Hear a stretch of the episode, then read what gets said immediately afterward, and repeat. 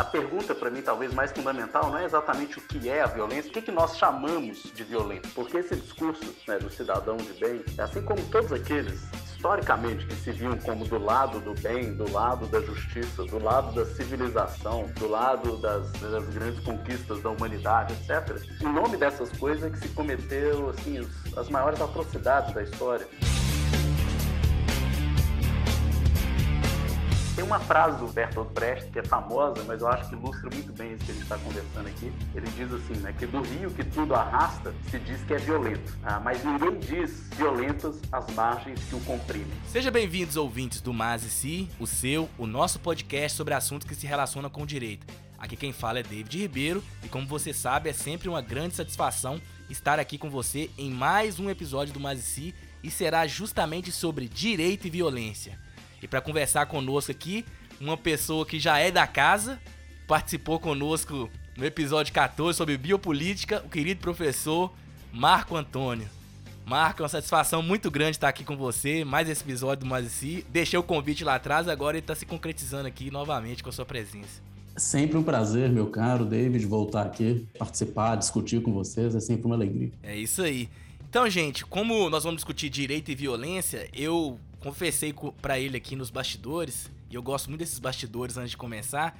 Esse episódio foi muito em função de uma aula que eu fiz com ele quando ele tinha acabado de entrar no, na faculdade, que era sobre direito e violência. Era uma eletiva, eu fiz essa matéria lá com ele e resolvi transformar num podcast porque foi muito interessante. E aí, Marco, conta para os ouvintes e para os ouvintes aí quem é o Marco, que, qual o tipo de pesquisa que está envolvido ultimamente aí, e agora está na Universidade Queen's University na, no Canadá, não é isso, Marco? Conta um pouquinho mais pra gente aí. Bom, vamos lá. Eu sou professor da Faculdade de Direito da UFMG desde 2017. O David, então, foi um dos meus primeiros alunos quando eu ingressei na faculdade, ah, justamente nessa disciplina que eu ofereci naquela época. Mas, assim, minha trajetória passa pelo direito e pela filosofia, eu tenho as duas formações, e venho pesquisando vários temas, assim, eu me sinto, uh, acho que mais do que mar, um marco, eu sou vários marcos, que eu me sinto fazendo várias coisas ao mesmo tempo.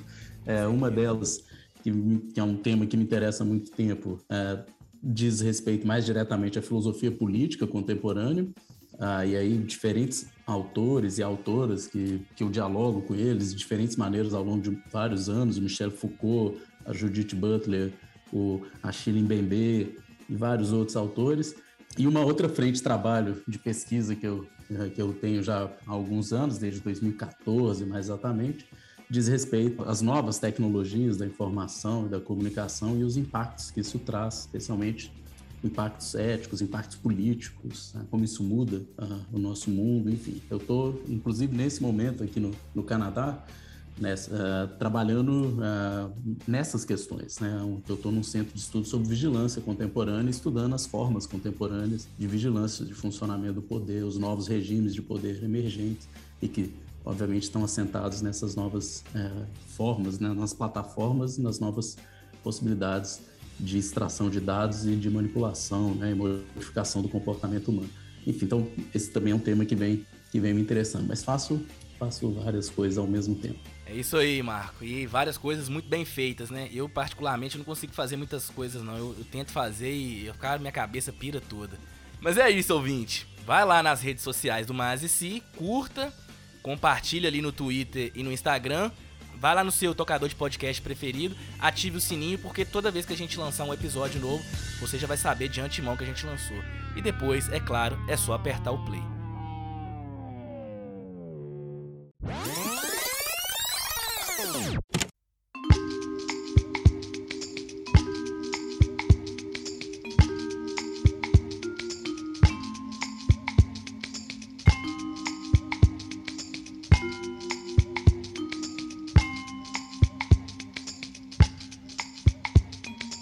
Marco, como a gente vai tratar de direito e violência, o próprio título já diz aqui que tem uma relação, né, implicitamente, direito e violência. Ainda que algumas correntes teóricas vão dizer que o direito é violência, aqui nós não vamos chegar talvez nesse ponto, mas aqui nós estamos falando de direito e violência. Então vamos começar um pouquinho atrás. Eu queria saber como que a gente pode caracterizar a violência. O que é violência, sabe? Eu acho que essa é uma pergunta que merece um, um, enfim, uma longa assim, reflexão. Ah, por que que eu, eu, vou começar dizendo assim o óbvio, né? A primeira maneira da gente conceber a violência está ligada à sua manifestação assim física, corpórea, né? Uma ação tá nesse sentido muito próximo da ideia de coação, é forçar alguém, né, mediante força, a agir de uma determinada maneira. É, contra a vontade dessa pessoa, enfim, então exercendo sobre ela uma violência. Bom, além dessa forma física de expressão da violência, a gente pode pensar em várias outras maneiras de agir uh, de alguma maneira sobre o comportamento das pessoas de uma forma que também uh, é da ordem da coação, mas não necessariamente física. E aí a gente pode pensar em violência simbólica, violência é, psíquica ou psicológica, violência emocional, enfim, tem diferentes tipos assim de, de violência. Né? A gente pode pensar em violência exercida né, por um indivíduo sobre o outro, ou violência é, exercida pelo próprio Estado, ou violência exercida por sistemas sociais, violência, ou, por exemplo, racial, violência exercida por estruturas econômicas e jurídicas e, e várias formas de violência. Mas, assim, antes mesmo, e é talvez mais importante até do que a gente ficar tentando é, tipificar e distinguir vários tipos de violência, acho que tem uma questão ainda mais fundamental que precisa ser colocada, né, e que diz respeito ao seguinte, que o próprio termo violência é algo instável, né, o, que, o, que, significa que não existe no mundo uma coisa que se chama violência e a gente pode, pode simplesmente descrevê-la em si mesma, vamos dizer assim, como se a, gente encontrasse no mundo algo no âmbito físico que a gente pudesse identificar como essencialmente violento, ou algo no âmbito psíquico que a gente possa descrever como essencialmente da ordem da violência, ou, ou, ou, algo no campo social ou simbólico que a gente possa dizer que é essencialmente da ordem da violência. Não há nada, em outras palavras, a violência não é um fato no mundo, não é uma coisa que está dada no mundo e, e basta descrevê-la, com, com conhecê-la enquanto tal. Uh, é muito mais uma construção, ou seja, é um modo de ver as coisas, é um, é um olhar que a gente dirige a certos fenômenos, a certos comportamentos, a certas ações que as descreve, as faz com que elas apareçam como violentas. Né? Então, a pergunta para mim talvez mais fundamental não é exatamente o que é a violência, como se existisse algo por si só violento ou, ou essencialmente violento, mas talvez a, pergunta é, possa ser formulada assim: o que, que nós chamamos de violento? Né? O que, que aparece para nós como violência? Né? O que, que nós representamos como tal? Qual, uh, e aí isso, nos, isso desvia o nosso olhar para uma outra questão, que é o modo de aparecimento da violência, como que a, a, a violência aparece para nós, como ela é percebida por nós. E eu acho isso fundamental, porque uma ideia fundamental para mim é isso, que a violência é sempre interpretada, ou seja, a violência não é uma coisa nela mesma, é sempre um modo de interpretar. Ela sempre nasce de uma interpretação que a gente faz das coisas. Né? Então... Ela é fruto, então, do espaço e do tempo, ou seja, ela é fruta de um contexto e de disputas que estão em torno de dizer o que, que é violência ou não, não é isso?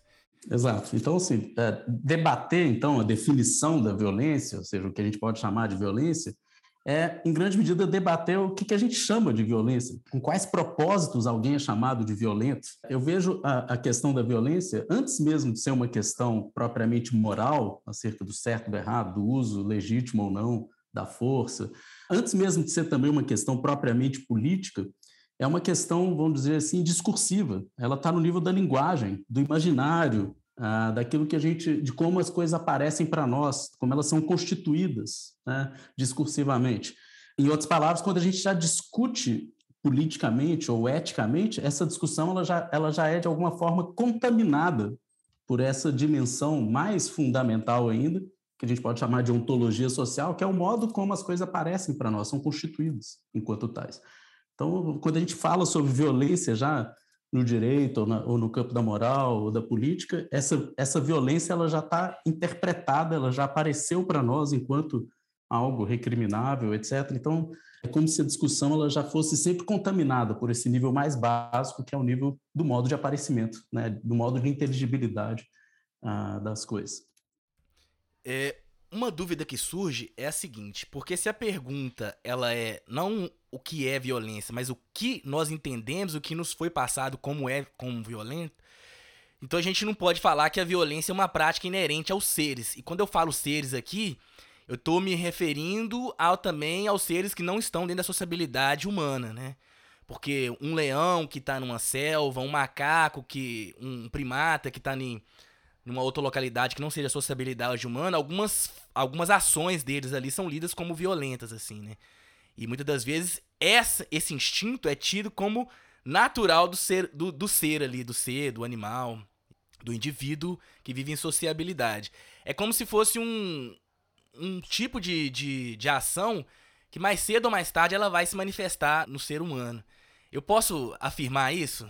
Pois é, existe uma tentativa de imaginar, assim, de acreditar, né, que a vamos chamar de agressividade como algo inato ao humano, vamos dizer assim, como uma espécie de propriedade uh, que nós trazemos, como vários outros animais, uh, mamíferos, primatas, etc., também teriam uma espécie de agressividade que seria própria ao comportamento desses animais, etc. Mas o fato de, de haver comportamentos que a gente possa considerar agressivos ou reações que são agressivas isso é uma coisa, né? Outra coisa é qualificá-las como algo da ordem da violência ou algo é, que mereça, por exemplo, algum tipo de reprovação de natureza moral, né? Ou que deva ser punido, pensando agora em termos mais estritamente jurídicos, ou que mereça ser uh, rece receber, né? Uma sanção negativa. Enfim, então todas essas questões eu acho que nos, nos empurra para uma para uma outra questão, né? Não me parece que a gente deve buscar a violência como se fosse um, uma propriedade do humano, né? como se fosse inata, né? como se a gente tivesse que simplesmente reconhecê-la no seu com um, uma espécie de legitimidade, um direito de existir pelo simples fato de ser próprio daquilo que nós somos. É, primeiro, eu acho essa uma via equivocada porque ela parece atribuir a certas práticas uma espécie de inevitabilidade, né? um fatalismo, não há como lutar contra isso, não há como evitar certas, certas ações, por um lado. Por outro lado, também eu acho essa uma via é, equivocada, porque ela nos, nos faz acreditar que a violência ela tem uma dimensão assim natural, vamos dizer assim, que a gente pode encontrar nas coisas, no mundo, no nosso gene, algo que é da ordem da, da violência em si mesmo, né? como eu, eu disse anteriormente, eu prefiro pensar a violência mais em termos, vamos chamar de hermenêuticos, né? ou como uma maneira de interpretar o mundo, como um modo, ah, não exatamente interpretar, no sentido de algo que vem depois né, de uma realidade dada, mas um modo de, de constituição da nossa própria experiência no mundo. Né? Então, é um modo, uma, ela está associada a essa, essa dimensão, do, esse nível do imaginário, né? o nível de constituição da experiência, do modo de aparecimento das coisas. Né? Enfim, então, só para ilustrar isso, para talvez não ficar muito vago, né? eu, faria, claro. eu perguntaria assim, né? afinal de contas, quem, quem é um terrorista, por exemplo? Né? Ou quem é o, o, aquele que as pessoas falam de boca cheia, o bandido? Né?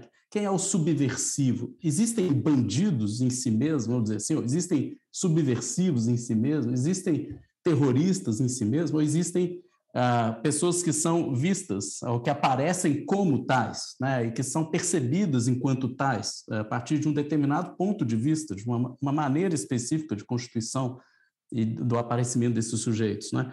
Todo mundo sabe que, de um outro ponto de vista, eles podem ser avaliados de uma maneira completamente diferente, como heróis, inclusive, né? dependendo do quadro de, no qual se faz inteligível esse tipo de comportamento ou esses sujeitos, enfim.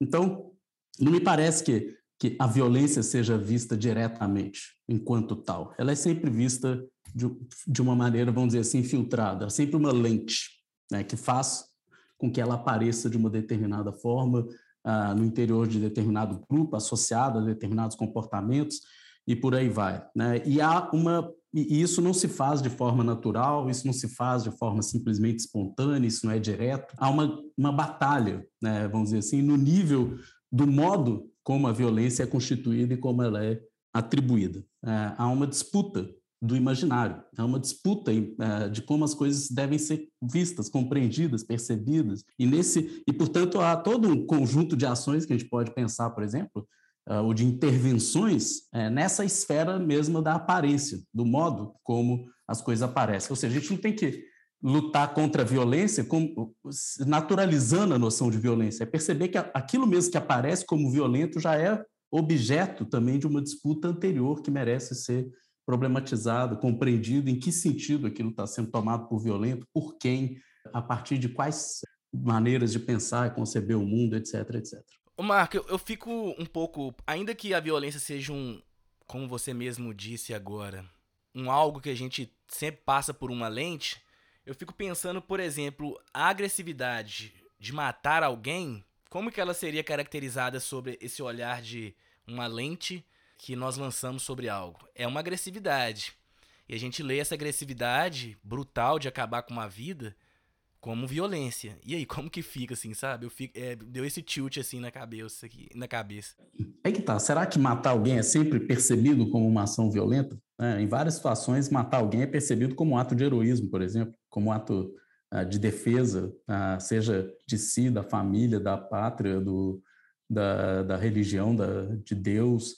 Uh, em vários momentos, em diferentes situações, a morte ela é comemorada. Né? O, o matar alguém é visto como uma ação louvável em várias situações, de diferentes maneiras, por vários povos, enfim. Então, é, não me parece que é algo que necessariamente faz com que, para usar esse exemplo, né, o, o, matar alguém seja imediatamente tomado como uma ação reprovada, reprovável ou violenta.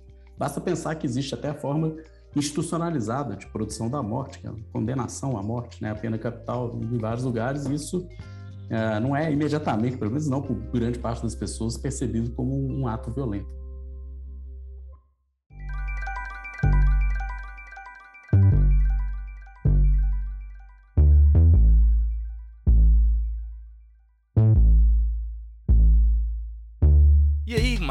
Como a gente está falando sobre direito e violência, como é a relação entre direito e violência? Eu posso dizer que o direito é uma forma de contenção da violência ou ele é a manifestação da violência por si só? Bom, pois é, essa é uma questão tradicional, antiga na filosofia do direito, talvez das mais antigas que é justamente a questão de se distinguir direito e violência, ou de encontrar algum tipo de critério ou de fundamento que me permita dizer que a força, quando utilizada de uma determinada forma por determinados e por determinadas pessoas com uma finalidade específica, ela seria legítima, né? ela seria justificada e, portanto, não poderia ser confundida com a mera violência. Ela seria mais um, um uso da força a serviço do bem comum, da justiça, da paz, né?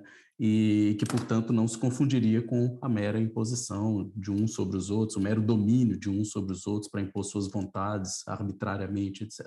Enfim, tem várias tentativas no âmbito, assim, na história do pensamento, da filosofia, do direito, enfim, para tentar encontrar essa justificativa, vamos dizer assim. Eu vejo, em relação a isso, pelo menos três é, posições, assim, né, tradicionalmente assumidas, vamos dizer assim.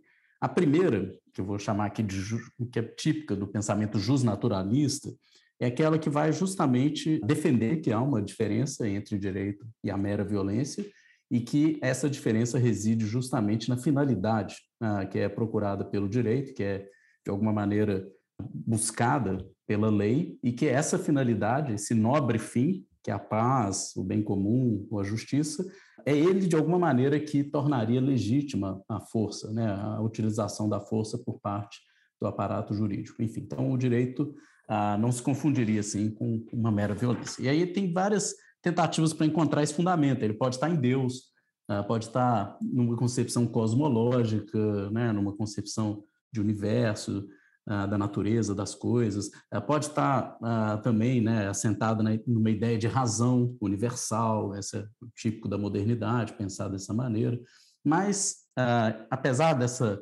mudança muito grande, dessa variedade muito grande de fundamentos à disposição, digamos assim, para a fundamentação dos, do, do, do, direito, a verdade é que todas essas concepções, de alguma maneira, tentam justificar a diferença por meio de um nobre fim, basicamente isso.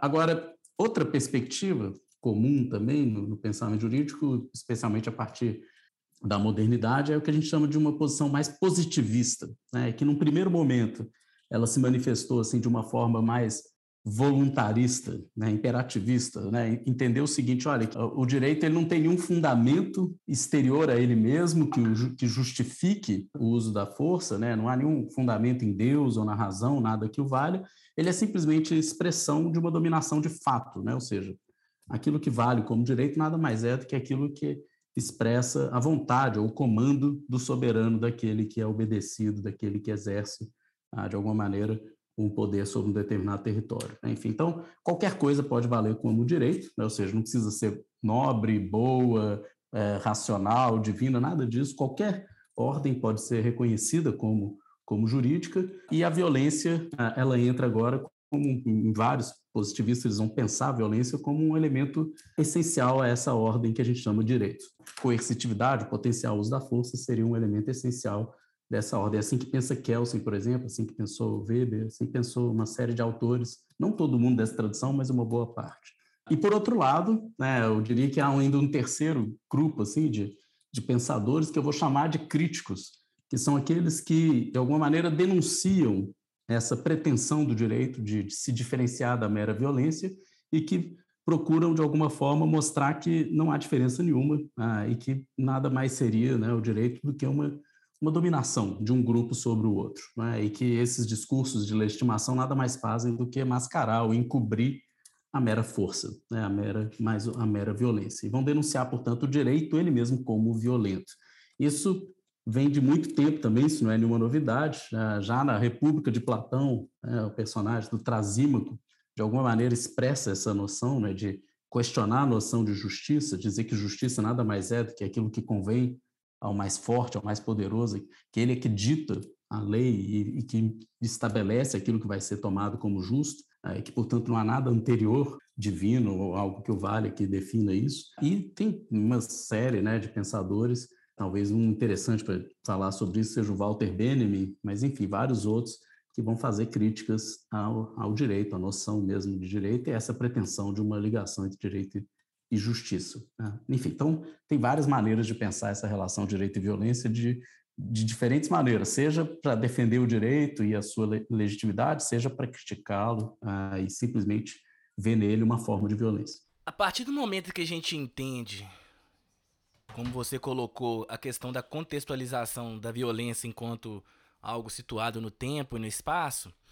É, e aí, quando a gente passa, faz essa leitura do direito, que inicialmente, pelo menos do ponto de vista do senso comum, é como se fosse uma tentativa de barrar a violência, mas a gente tem, inúmero, a gente tem inúmeras justificativas para mostrar que ele pode ser tanto violência quanto justificar a contenção da violência. A pergunta que fica, e bem no finalzinho da sua fala aí, é possível fazer justiça com violência? Eu faço essa pergunta porque, da mesma forma que pensar a violência, a primeira imagem que vem na mente é brutalidade, o mesmo acontece com a justiça. Ou seja, uma imagem que pretende reparar uma violência cometida, o que parece assim ser termos antagônicos, antônimos, sabe? Então eu queria que. E aqui dá pra gente trazer um pouco do, do próprio Fanon, né? Que ele vai falar da violência emancipadora e tudo. E a, a Hannah Arendt vai falar que não justifica, mas aí o, o Domênico Lossudo já vai trazer ela no momento que ela utilizava a arma de fogo para combater os nazistas. Então, assim, é possível fazer justiça com violência? Pois é, essa é uma, uma questão interessante, porque, de certa maneira, toda a pretensão né, do direito seria um pouco essa, ou seja, nós, ele, ele admite que usa da força e que a violência, a força seria o potencial, né, o uso da força seria essencial a ele, etc. Ah, porque, do contrário, como diria Hobbes, né, contratos sem espadas não passam de palavras, né, então o direito precisa das espadas, da força para fazer valer as suas leis, né, as suas ordens, mas fica essa, essa crença, né, essa tentativa de legitimar isso, de dizer que essa força não é qualquer usada de qualquer maneira para qualquer finalidade, que ela, que ela é justa, né? que, ela, que ela se justifica, não é? Bom, aqui eu diria duas coisas te respondendo. Né? A primeira, pensando a parte do Walter Benjamin, que é um pensador que tem uma posição radical em relação a isso, que é justamente de não só condenar o direito como violência, né, o que muitos pensadores fizeram, mas dizer que o direito nunca pode ser outra coisa que não violência, ou seja, sempre vai ser mera violência. E que a única maneira de imaginar um mundo ah, que não seja um mundo de violência, de opressão, de imposição, de dominação de uns sobre os outros, é justamente para a lei do direito, ou seja, o, a forma do direito, a forma contratual, ela é nela mesma violenta, né? enfim. E há um, uma, uma dimensão mítica, segundo Walter Benjamin, que de alguma maneira nos prende a essa essa forma de violência, que eles chamam de violência mítica, que é essa instauradora e mantenedora do direito.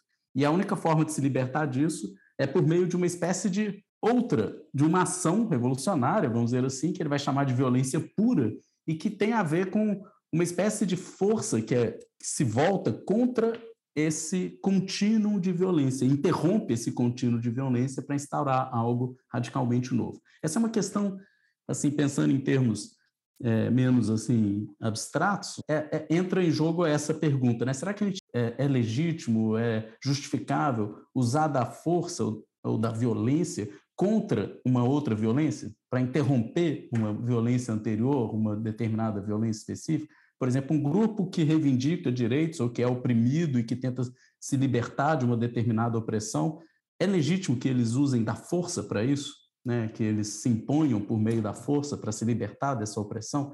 Essa violência é, exercida por esse grupo, ela se distingue em que medida, ah, ou ela se equivale até que ponto a força, por exemplo, que o oprime, né? que, o, ah, e, que, o, que o, de alguma maneira, o domina enfim, há, há, uma diferença, mas ao mesmo tempo é uma, é uma discussão muito é, complexa entrar no mérito assim de qual violência, até que ponto ela se legitima, é, contra o que ela está sendo usada, depois de, vamos supor, teoricamente, né, se a gente imagina que certas conquistas foram realizadas, quando é que essa violência poderia ser interrompida, ela vai permanecer até quando, em que medida? Enfim, tem uma pergunta que eu vou terminar assim, respondendo esse ponto com ela, que a Judith Butler coloca nesse último livro dela, que é A Força da Não Violência, que eu acho muito interessante. Ela pergunta assim: será que há uma boa e uma má violência? Né? Basicamente, será que a gente pode distinguir? A violência do mal é aquela que oprime, é aquela que, sei lá, a violência racial, a violência é, contra os pobres, os excluídos, as minorias. Essa é a violência má. A violência daqueles que resistem, daqueles que lutam contra a opressão, daqueles que se voltam contra os opressores, essa seria a boa, vamos dizer assim. Né? Será que a gente pode falar nesses termos de boa e má violência? Em outras palavras, quando a gente usa da força, em alguma medida, para se defender, ou, ou em nome de alguma coisa, de algum direito, de alguma coisa, quando a gente faz isso, a gente, será que a gente pode realmente estar seguros de nossas razões, de que a gente está do, será que a gente pode estar certo de que nós estamos do lado correto, de que nós estamos realmente fazendo justiça ao, ao realizar aquilo? Ou será, né, isso é uma outra possibilidade, ou será que toda violência é, deve ser condenada em si mesma, né, independentemente dos seus fins, independentemente, por mais nobres que nos pareçam certas lutas, é, resistências a determinadas formas de opressão, ainda assim, será que a ação violenta deve ser criticada e condenada nela mesma, independentemente dos objetivos que ela tem em vista né, obter, uh, será então né, que a violência, uh, por um lado, né, a impressão que eu tenho, será que a violência pode nos libertar? Né, ela pode nos emancipar realmente? Uh, ou será que a violência, pelo contrário, não vai fazer mais do que gerar mais violência em direções imprevistas, sem que a gente possa ter nenhum controle sobre essa espiral? Né? Porque um age violentamente, supostamente em defesa de um nobre ideal, o outro se sente também legitimado a responder com ainda mais violência em nome daquilo que ele entende como sendo outros ideais, e por aí vai, a gente entra nessa legitimação, um é, se sentindo mais legitimado que o outro a fazer girar essa espiral de violência. Enfim, então, há uma série de questões que eu acho que a gente precisa colocar, e não é nada simples identificar uma ação como legítima, né, ou não, ou como estando do lado certo ou não, ou como sendo justificada ou não, sem contar ah, nas implicações que a ação violenta traz, né, as consequências e etc. Né? Enfim, então, é, acho que é um, um, problema difícil de ser, de ser solucionado ou respondido, como se fosse fácil saber quem é o bem, quem é o mal, quem está do lado certo, quem está do lado errado. Impressionante, assim, que quando não que você comungue dessa ideia, mas do momento quando você traz a questão de quem está reivindicando uma determinada ordem, quem está lutando contra essa de determinada ordem, a gente percebe que está em posição da força, o que nós estamos chamando de violência, se torna força. E aquilo que automaticamente a gente lê no senso comum como violência é oposição a essa força, algo ilegítimo, algo que não, de alguma forma, está deturpando essa harmonia, dessa essa, essa função de pacificação. Então fica de um lado força e violência, mas na verdade o que, que distingue a força da violência, sabe? Como que você vai medir que a força que está sendo usada para não morrer, ela também não é violência, ou vice-versa? Exato. Primeiro, assim, normalmente a tendência nossa é fazer o quê? A gente identifica mais facilmente, ou é mais natural para as pessoas identificarem como violento, né, determinado grupo de ações que se voltam contra um tipo de uh, moral ou de, eh, ou de comportamento dominante no meio social. Né? Então, o desviante é mais claramente percebido como violento. Por mais que o desviante esteja por exemplo, em várias situações, simplesmente resistindo a uma forma específica de opressão, que é a, o tipo de opressão que normalmente a maioria exerce sobre minorias. Vamos pensar na, nos grupos, por exemplo, das minorias, é, o movimento LGBT, por exemplo, as minorias raciais, minorias étnicas, etc. Quando essas pessoas resistem contra formas de violências mais diversas, que passam pelas físicas, física, simbólica, estrutural, sistêmica, etc., essa ação né, de resistência é mais facilmente percebido como violência do que todo esse conjunto de violências estruturais, a violência policial, sistêmica, as várias formas de exclusão que não são imediatamente vistas como violentas. É? Daí essa disputa que para mim é fundamental no nível justamente do aparecimento da violência. A gente precisa fazer a violência aparecer como tal, ou a gente precisa fazer um esforço para que determinadas coisas que ficam ali não percebidas, né, cuja violência não é tão explícita, que isso seja que isso apareça para as pessoas, elas se deem conta de como, por exemplo, uma ordem jurídica pode ser estruturalmente violenta. Né? É preciso que perceber essas coisas. Não é? Enfim, tem uma frase do Bertolt Brecht que é famosa, mas eu acho que ilustra muito bem isso que a gente está conversando aqui. Ele diz assim, né, que do rio que tudo arrasta, se diz que é violento. Ah, mas ninguém diz ah, violentas as margens que o comprimem. Né? Essa é uma, uma, frase famosa do Brecht. Por que isso? Né? Ou seja, essas águas do rio, né, dizem, todo mundo percebe a força delas, a violência delas, que tudo arrasta, etc. Agora, as margens do rio não são percebidas como violentas, mas, no entanto, elas estão lá exercendo uma força tremenda, né, direcionando o rio numa determinada direção, mas não são vistas é, como tal. E é um pouco isso. A margem do rio, me parece, ilustra essas formas de violência que são mais estruturais, né, que são mais que estruturam uma determinada organização social. Elas não são percebidas como violentas, mas são, podem e são extremamente violentas, né? oprimem de uma maneira, assim, de diversas maneiras, várias pessoas, né, por vários motivos, enfim. Então, acho que essa percepção da violência é fundamental, até para a gente poder se libertar de algumas dessas opressões, né? ter clareza em relação ao exercício delas, à natureza delas e ao que deve ser feito.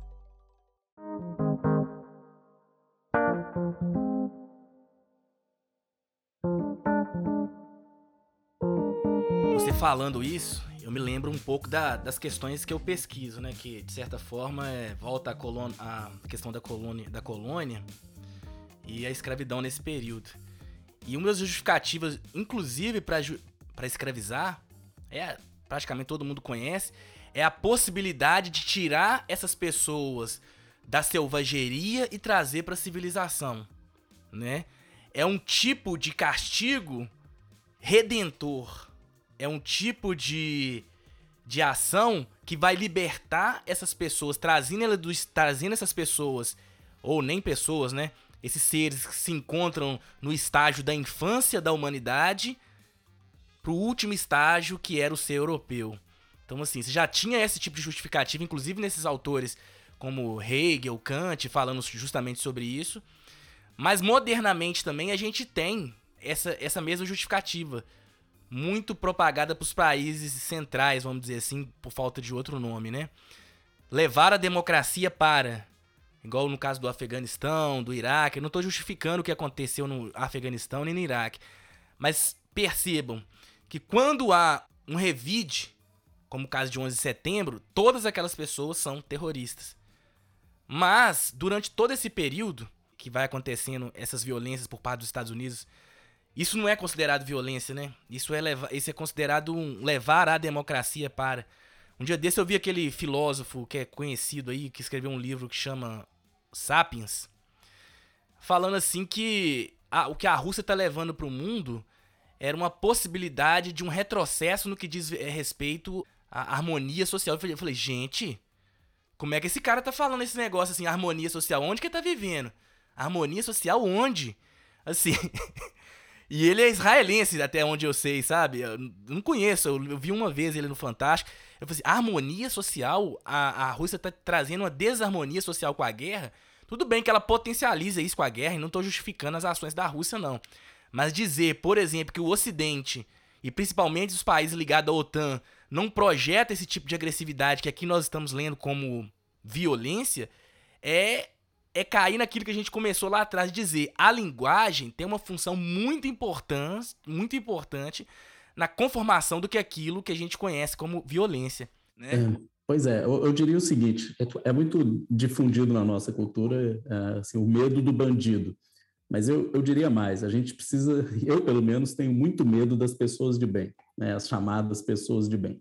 Porque esse discurso né, do cidadão de bem, Assim como todos aqueles, historicamente, que se viam como do lado do bem, do lado da justiça, do lado da civilização, do lado das, dos, das grandes conquistas da humanidade, etc., em nome de dessas Deus. coisas, lado de Deus, é, em nome dessas coisas é que se cometeu assim os, as maiores atrocidades da história, os maiores genocídios, todos eles ah, sempre tinham justificativas extremamente nobres. Aliás, é isso que me permite, inclusive, assim, entender o que, que leva pessoas a atos de tamanha crueldade. É uma crença extremamente profunda, em grande parte, em, certos, em, em certas construções ideológicas. Né? Você falou da colonização. A colonização é um exemplo gritante disso. Olha o genocídio indígena. Né? Quantas pessoas morreram nessa, nessa cruzada maluca? É, e, no entanto, havia um claro espírito ali de civilizacional, ou seja, um discurso de que aquilo era um bem para o colonizado, de que aquilo era uma emancipação para aqueles povos primitivos, de que de alguma maneira aquilo ali era uma, uma eh, você estava ah, levando algo extremamente valioso para pessoas que coitadas, né, tinham sido excluídas assim da verdadeira ciência, da verdadeira da razão, da, da, da, da, civilização. Enfim, então, é, essas pessoas imbuídas por esse tipo de espírito, né, é que cometem essas crueldades todas e não se sentem né, sequer culpadas por isso, porque, afinal de contas, é em nome de uma grandíssima causa ah, que é essa, essa grande conquista e essa vitória da civilização.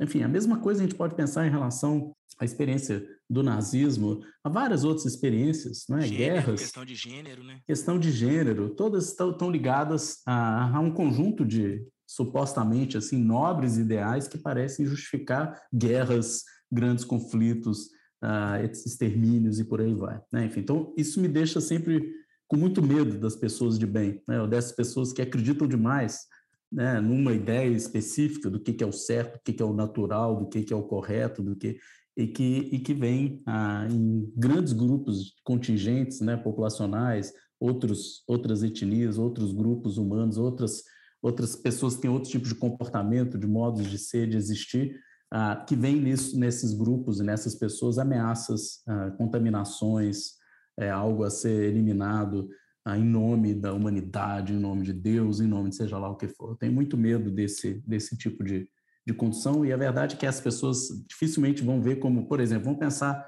na ação policial no Brasil. Né? Quantas pessoas hoje parecem comemorar ações de extermínio né? nas, nas periferias do país, ah, sobretudo quando são voltados para certos grupos, né? transexuais, por exemplo, outros, outros grupos que já são vulnerabilizados de diferentes maneiras, etc essas pessoas estão patrocinando né, um extermínio, né, estão vendo esses policiais como heróis. Né? Ah, enfim, isso está acontecendo. Eu, tô, eu, eu, dei o exemplo da colonização europeia nas Américas, deu, a gente falou do nazismo, mas isso está acontecendo hoje, nas, em qualquer periferia do Brasil, e as pessoas estão batendo palma para isso, movidas por nobres ideais, se veem como cidadãos de bem. Eu tenho muito medo disso. E é interessante quando você traz essa questão de ter medo das pessoas de bem, porque essas pessoas de bem pela leitura que eu faço, até pra agir elas são covardes, porque elas sempre agem em nome de alguém e não em nome de si própria, né?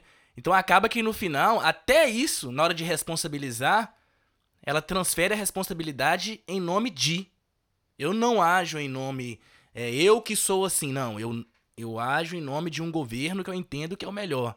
Eu ajo em nome de Deus, porque eu conheço a palavra de Deus. Eu ajo em nome da democracia, porque a democracia eu sou a expressão da representação dela.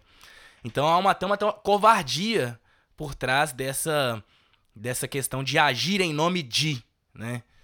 Isso é, é bem covarde. Pois é, isso é uma questão interessante, não é? Assim, enfim, a gente pode conversar sobre isso depois, mas uh, sobre esses novos autoritarismos emergentes e, e, os discursos de segurança pública que estão muito ligados a essa tentativa de legitimar uma violência cada vez maior contra determinados grupos. Né?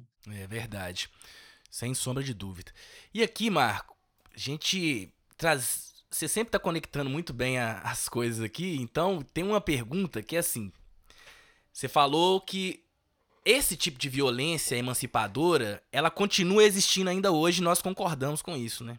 Ela vai se transmutando, até no grupo de estudos que a gente fez lá, lendo Crítica da Razão Negra, eu lembro que uma frase do Achille Mbembe, ele falando -se, o seguinte, que na verdade, a violência, ou a, a violência racial, o poder, ele tem uma capacidade de transmutar de uma forma camaleônica. Então, quando você acha que está resolvendo um problema aqui, ele já está lá na frente se apropriando de outras estruturas, de outros tipos de narrativa para fazer com que essa violência perma é, permaneça, dando continuidade a determinadas situações de arbitrariedade, agressividade que nós, que nós estamos aqui chamando de violência. E hoje, o que a gente está chamando de dessa agressividade e violência, ela reflete muito na pauta que você trouxe muito bem aqui, que é a segurança pública. E essa pauta da segurança pública ela gera muitas discussões que vai do campo moral, passando pelo direito, passando pelo direito e indo até o campo religioso. Mas o fato que a gente tem aqui, no que diz respeito à segurança pública, é o modo como essa política de segurança pública é tratada, pelo menos no Brasil, parece que a violência tem um nicho próprio de nascimento, né? E isso também estava lá no livro do Achille Mbembe que a gente discutiu. E é como se determinados territórios fossem mais propícios a gestar e gerar essa violência.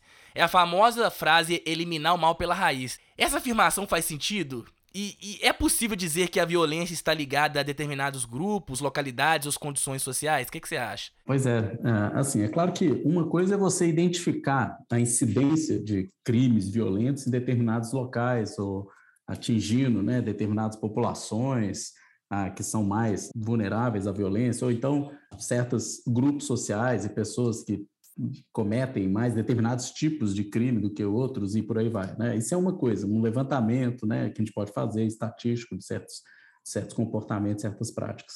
Agora, daí a extrair alguma coisa que seja uma espécie de propensão ao crime, é, digamos assim, ou daí a gente tentar retirar algo que seria pior ainda, né? uma espécie de racialização do crime, né? ou ainda pior, né? enfim, nesse conjunto de coisas que me parecem extremamente equivocadas, tentar encontrar condicionantes uh, que explicam a criminalidade que estariam inscritos, seja na raça, seja na, na, na condição simplesmente social, seja. Isso me parece algo extremamente perigoso, além de incorreto, assim, de um ponto de vista também teórico, enfim. Ah, então, ah, tem, tem uma, um conjunto de questões, né? Claro que a, percepção, a compreensão das origens da, do, do crime, da criminalidade ou, das, ou da origem da violência é algo extremamente complexo, ah, que a gente vai ter vários fatores e a gente dificilmente vai poder circunscrever isso ou aquilo, e certamente eles não, têm, não estão relacionados a nenhum desses desses elementos aí, por exemplo, ligados à raça, gênero, à etnia, nada disso, não é? Bom, o que, que me parece aí também extremamente perigoso nesse, nesse tipo de discurso, de querer naturalizar a violência e associá-la a determinados grupos, né? Acho também que essa expressão, né, matar, eliminar o mal pela raiz, não é? Ela, ela traz consigo também uma, uma outra carga, né? Ou seja, como se fosse possível resolver problemas, por exemplo, da ordem da criminalidade, por meio das, do extermínio, da erradicação de grupos, de populações inteiras, não é? Ah, como se, ou, ou, por meio de deportação em massa, ou por meio ah, do, do, do, do, isolamento, né? construindo muros, né? impedindo circulação de pessoas em determinadas áreas da cidade, ou simplesmente encarcerando em massa ou ainda exterminando grupos sociais inteiros, é como se existissem soluções milagrosas que passam por um uso extremo de violência e que é, são movidas geralmente por esse tipo de, de ingenuidade, assim, que é muito sedutora, né? É uma fantasia, né? Que as pessoas às vezes compartilham de a eliminar o mal pela raiz, vamos dizer assim, de acabar localiza, com o problema. Localiza o problema é. no local, né? É, e de resolver de uma vez por todas um determinado problema por meio de uma ação assim extremamente vigorosa, violenta e que vai por fim ao problema. Né?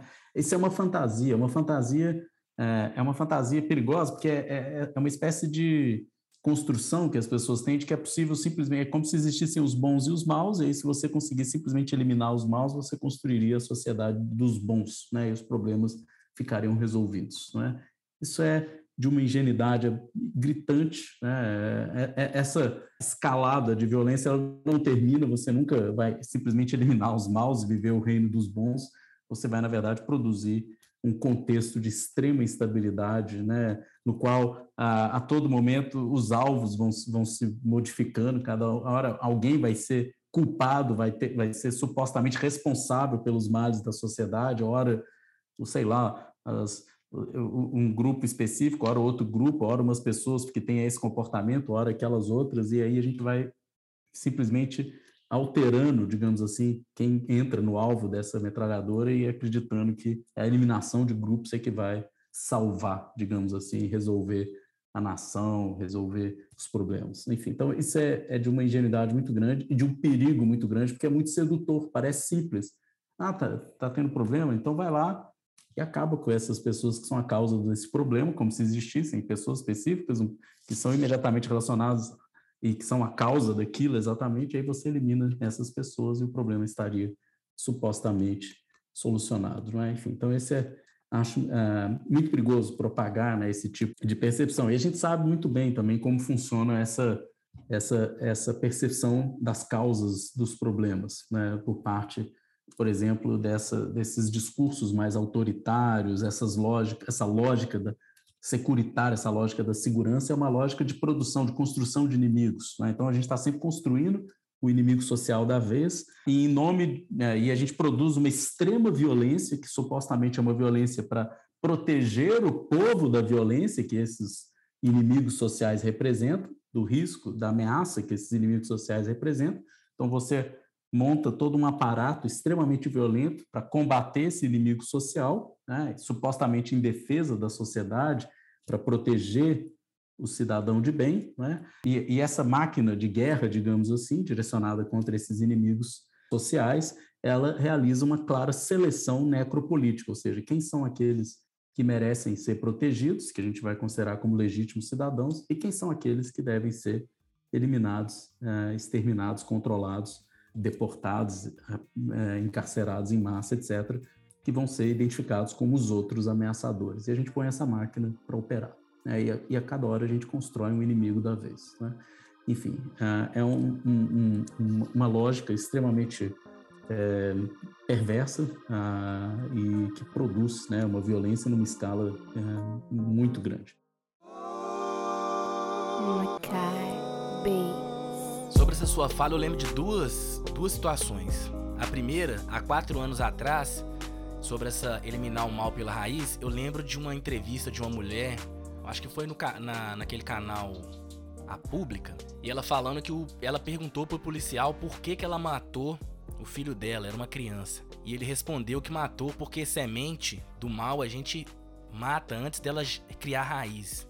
Então perceba, essa é uma lógica do senso comum, fácil de resolver, que localiza, que dá a solução fácil para a segurança pública, que deveria ter o, a preocupação de servir e proteger, né? Então, se você tem o guarda da esquina que age dessa forma, legitimando a morte e a extermínio de determinados grupos assim, é porque tem algum sustento que está permitindo isso, né? Eu tenho que dar resultado. Eu tenho que dar resultado, sabe? Eu tenho que dar resultado. E o resultado é, eu não vou poder entrar no Mangabeiras, eu não vou poder entrar na Serra da mesma forma. Pois é, eu, eu diria o seguinte: olha só essa fala, né? Uma pessoa mata uma criança e se sente justificada, ou seja, ela entende ainda aquele comportamento, por mais completo, absurdo que ele seja, ela é, é percebido por essa pessoa como sendo justificado, ah, porque, perceba, há um discurso aí muito forte, né, uma ideologia muito forte na cabeça dessa pessoa para ver numa criança uma semente do mal. E isso me faz lembrar uma tese importante do, do Foucault, do Michel Foucault, no, em Vigiar e Punir, que é justamente a, a construção da figura do, do delinquente né? E a percepção né, de que o delinquente não é definido pelo crime que ele comete. Né? Ou seja, o delinquente não se confunde com o infrator. O infrator é quem infringe uma lei, né? comete um crime específico e merece, portanto, ser condenado pelo crime que cometeu. O delinquente não, ele não é explicado, constituído por um crime que supostamente ele cometeu. O delinquente, ele é assim visto e compreendido independentemente de ter cometido crime ou não. Né? O que define o delinquente é um modo de ser, é uma biografia, é quem ele é. O delinquente, ele é delinquente por ser quem ele é, né? independentemente do que ele faça. Né? Não é porque ele cometeu esse ou aquele ato ilícito que ele, que ele, que ele vai ser assim identificado. Ah, e isso ajuda a entender, por exemplo, por que, que o indivíduo entra na periferia, né, numa favela no Brasil, né, e se sente legitimado a atirar e, e, inclusive, acertar crianças, porque ali as pessoas são identificadas como inimigos sociais, independentemente do que elas façam. Percebam, não é uma, elas não são é, infratoras que devem ser identificadas, né, punidas pelos crimes que cometeram. Elas são inimigos por serem quem são, pela biografia, pelo modo de vida que têm. Ah, e isso explica esse tipo de guerra e de seleção punitiva de ordem necropolítica. É, é uma guerra ah, e aí o, o, o explica isso muito bem, ele, ele, o exemplo dele é a colonização, mas eu acho que isso vale, essa lógica necropolítica vale para ação policial nas periferias do, do, do, Brasil, né, porque tem algo aí da mesma ordem, que é o seguinte, não é uma guerra tradicional, não é uma guerra na qual o inimigo é identificado como um humano igual a nós, e que deve ter certos respeitos, enfim, ou, ou pelo menos uma humanidade minimamente reconhecida. Não, é uma guerra na qual é uma guerra que o, o vai chamar de essencial, existencial, porque esse outro é, ele é inumano. Você retira dele toda a humanidade. Então não é propriamente uma guerra entre homens, entre seres humanos. É uma guerra é, que, que se assemelha a um puro massacre, porque esse outro é simplesmente uma espécie de verme, uma ameaça. Né? É, é, é, um outro inumano. Então, é, o máximo ação... que ele tem, ele é. o máximo que ele tem, ele faz até aquela comparação lá de que o máximo que ele pode parecer é um fóssil. Tem algumas semelhanças com o humano, mas Exatamente. Esse policial, quando ele diz isso, percebe, ele não está vendo numa criança um humano. Um humano que, obviamente, não cometeu crime nenhum, que não, não pode de maneira alguma ser identificado a um infrator. Ele está vendo essa criança, quando ele chama ela de semente do mal, ele está vendo um outro, inumano, uma ameaça existencial. Quando eu digo ameaça existencial, é isso. A mera existência de, desse outro uh, ameaça a minha existência. Eu preciso eliminá-lo antes que ele se volte contra mim. Essa é a ideia. É, ou seja, eu não posso coexistir com esse outro. Eu preciso. É uma lógica guerreira. Eu preciso exterminar, eliminar esse outro antes que ele me elimine. Né? Quando diz ele é uma semente do mal, é isso. Olha, que bom que eu já eliminei ele enquanto era uma criança, porque se ele se tornasse um adulto, ele é um, uma ameaça existencial para mim. É assim que ele é tomado. Eu lembro dessa fala sua quando você fala aqui agora, por exemplo, que o delinquente ele é o delinquente não por suas ações ou pela sua infração, mas justamente pela sua condição. Eu lembro do Fanon lá no Pele Negras, Máscaras Brancas, que ele fala assim que ele é, ele vem ao mundo com determinadas características que ele nem sabia que existia. Ele passa perto de uma criança, a criança vai e fala: "Mamãe, um negro, eu tenho medo dele". Então é mais ou menos isso, né? Quando ele fala assim que eu vim ao mundo e tenho características que eu nem sei quais são, é o fato quando a criança negra descobre que ela é negra. Que ela, ela descobre quando é negra, mas como assim? Eu sou, eu sou uma pessoa não, você é preto, você é negro. E esse negro e esse preto, ele vem cheio de, de peso, de uma violência que chega na criança de uma forma que ela assusta quando ela descobre que ela é negra. E a mesma coisa quando você tem a territorialização desses locais, dessas pessoas. É, o Mbembe também vai trazer pra gente lá o próprio Fanon mesmo, né? Quando ele traz da, da colonização, dizendo que é necessário criar esses locais de, de pessoas que podem ser eliminadas, né? Porque ali eu localizo todo o local do mal, que está sendo gestado, o problema da sociedade, da criminalidade decorre dali. Mas não se, mas não se entende qual que é a estrutura perversa que permite que aquele local seja o local lido como o local da gestador da violência. Exato. É, essa é uma, uma, uma, questão muito interessante mesmo colocada pelo, pelo Fanon, no Pele Negra, Máscaras Brancas, que é justamente essa, essa percepção de si como negro, né? essa construção da negritude, inclusive. Né? Como que isso é uma construção do branco, né? ou seja, antes da experiência da colonização, não havia a, a, a construção do negro enquanto tal. O negro ele já foi construído como um outro. Não é? O olhar ele é um, uma construção do olhar desse outro uh, em oposição àquilo que seria supostamente a humanidade. Então, você vai ter uma construção uh, de um, um, olhar dirigido a esse outro, né? e que aponta para esse outro como um outro distinto, diferente, né, etc. Então, ah, não é à toa que a branquitude tem uma dificuldade muito grande de se perceber enquanto tal, porque ela não se nomeia, ela se vê simplesmente como uma espécie de neutralidade, uma posição da humanidade antes, né, como se não fosse um, uma identidade específica, é, ela é a humanidade. Aí existem os outros grupos que são assim nomeados como outros, mas o branco é como se fosse uma mera identificação do humano. Né? Enfim, então, essa dificuldade de se perceber enquanto tal, né, digamos assim, enquanto um grupo entre um entre outros grupos, ah, enfim, ah, e, e, tem algo também muito bonito na, na reflexão do Fanon, né, nesse sentido, que é a ideia de que a, a libertação dessa forma específica de opressão, por exemplo, que é a racialização desses grupos, a libertação disso não passa por uma. É impossível simplesmente retornar a esse estado anterior. Né? É, a impressão é essa: a partir do momento que a experiência da colonização, a experiência da constituição desse, de, um, de um outro como outro, ela deixa raízes tão profundas que a libertação nunca permite simplesmente voltar para um estado no qual essa construção simplesmente não existia.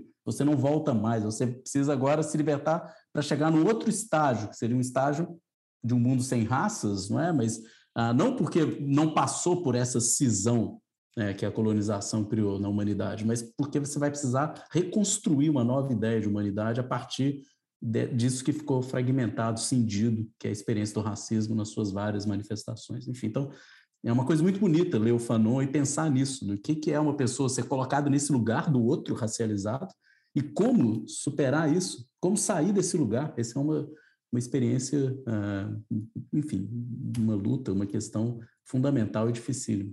É a humanidade radical que ele propõe, né?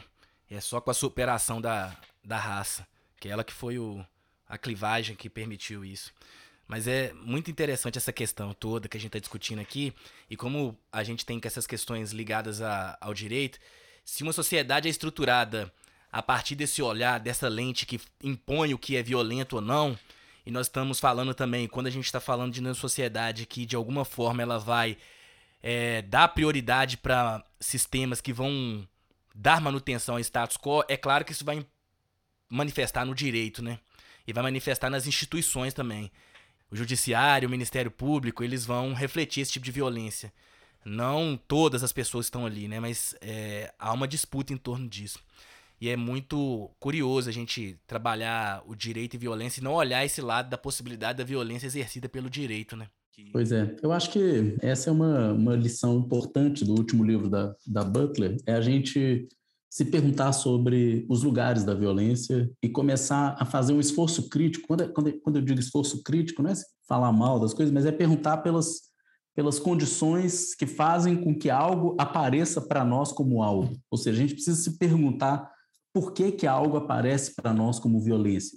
Por que, que isso é identificado como violência? Por que, que outras e aí, quando a gente começa a entender o modo de aparecimento da violência, eu acho que isso tem uma dimensão libertadora fundamental, que é se dar conta da, da, maneira como a gente constitui a nossa experiência social, de como isso é excludente, como isso é opressor de diferentes maneiras, né? e desconstruir essas, esses modos de construção social, esses modos de aparecimento, isso é uma tarefa dificílimo, né? está no nível do nosso imaginário. Eh, eh, porque uma coisa é você perceber que certos grupos devem ser defendidos, outra coisa é você mudar o modo como você percebe as pessoas, né? O imaginário, o imaginário é uma coisa muito muito enraizada em nós, né? Não é uma mudança simples, né? Me faz lembrar uma uma frase do Nietzsche até que dizia que é preciso pensar diferente para depois de muito tempo, quem sabe um dia ser capaz de sentir diferente. Né? Ou seja, é,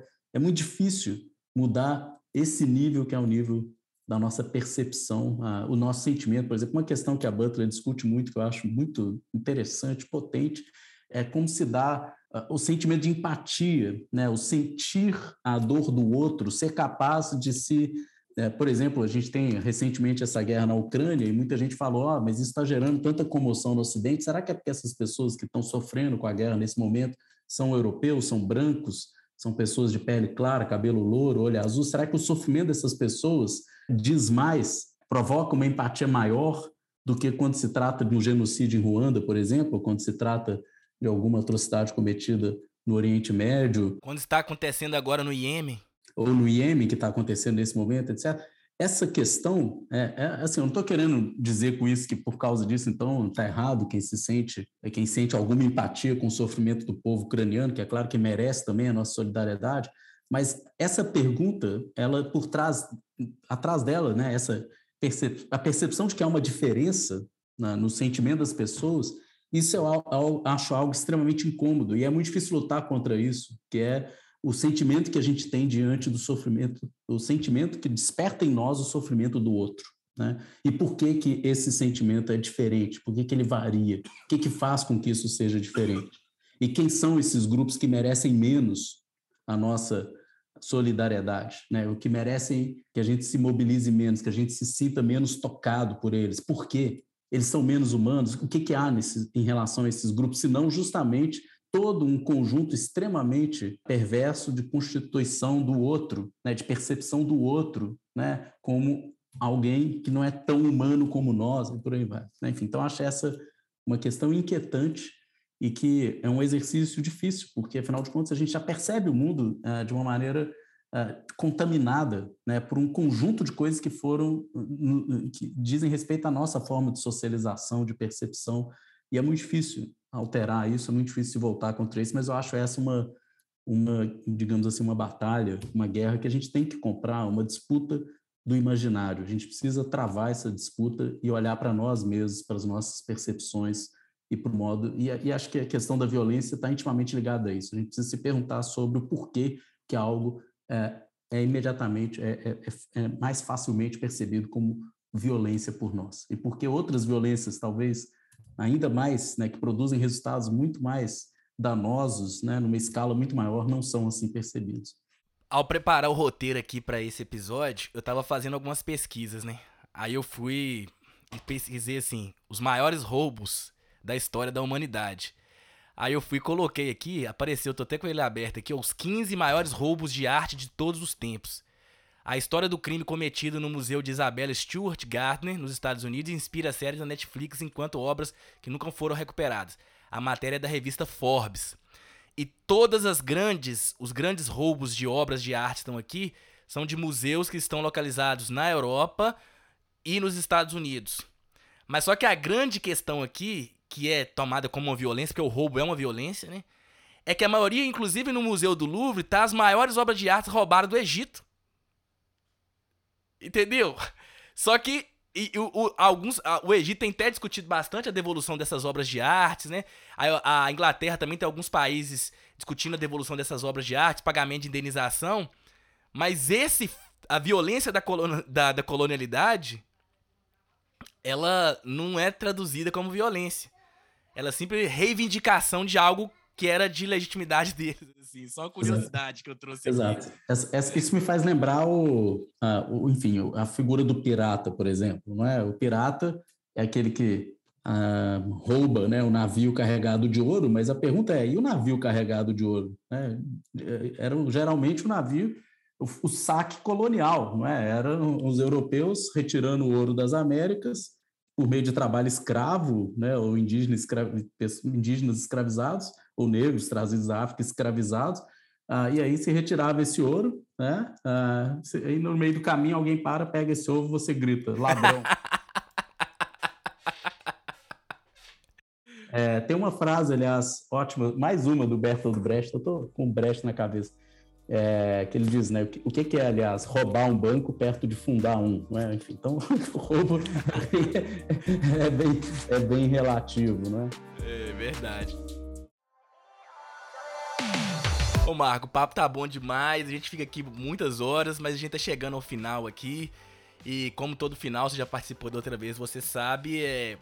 até porque esse tema da violência, ele, ele é muito entranhado na nossa sociedade, ele é muito presente nos nossos dias, no dia a dia, né? E aí o ouvinte que tá escutando aqui, ou a ouvinte que tá escutando, provavelmente ao final, se ele tá querendo pesquisar sobre isso, ele vai querer entender um pouco melhor, né? Então, quais são as dicas que você dá aí de leitura, de documentário, de peça de teatro, de peça de, é, de obra de arte que foi roubada e tá no Museu do Louvre? Bom, eu vou, eu vou, eu vou indicar para começar o livro da Butler, o último livro dela, que eu acho muito interessante, que é A Força da Não Violência. Né?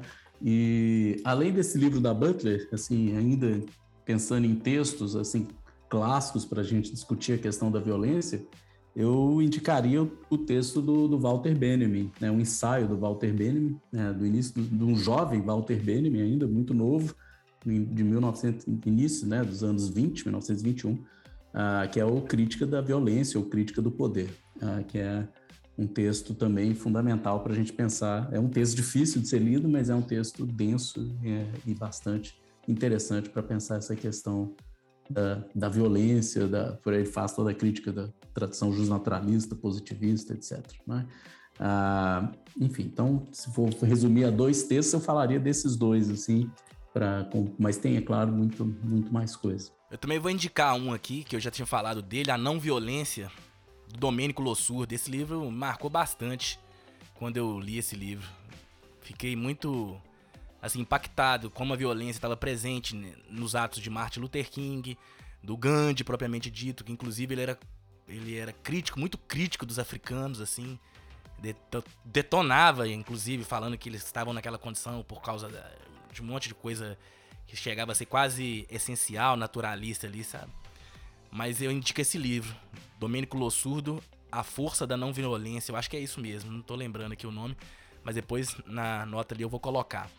Então, Marco, uma satisfação ter você aqui mais esse episódio conosco, a segunda vez. Provavelmente terá outras, com certeza. Fico muito feliz com a sua presença aqui. Gosto muito de você e agradeço mais a sua presença aqui.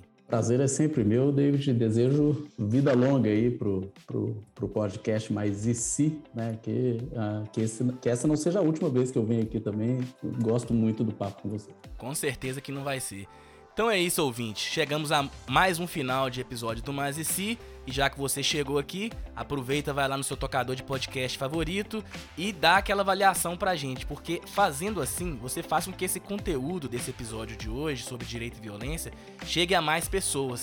E aí você vai ajudar a divulgar o nosso trabalho. Agradeço até o presente momento a sua presença aqui. Eu sou o David Ribeiro, responsável pelo roteiro, pela mixagem, pela edição. A arte desse episódio ficou com a Gluck Design Criativo. Neste episódio usamos música da biblioteca de áudio do YouTube e da Blue Dot. Então é isso, nos vemos daqui 15 dias. Tchau.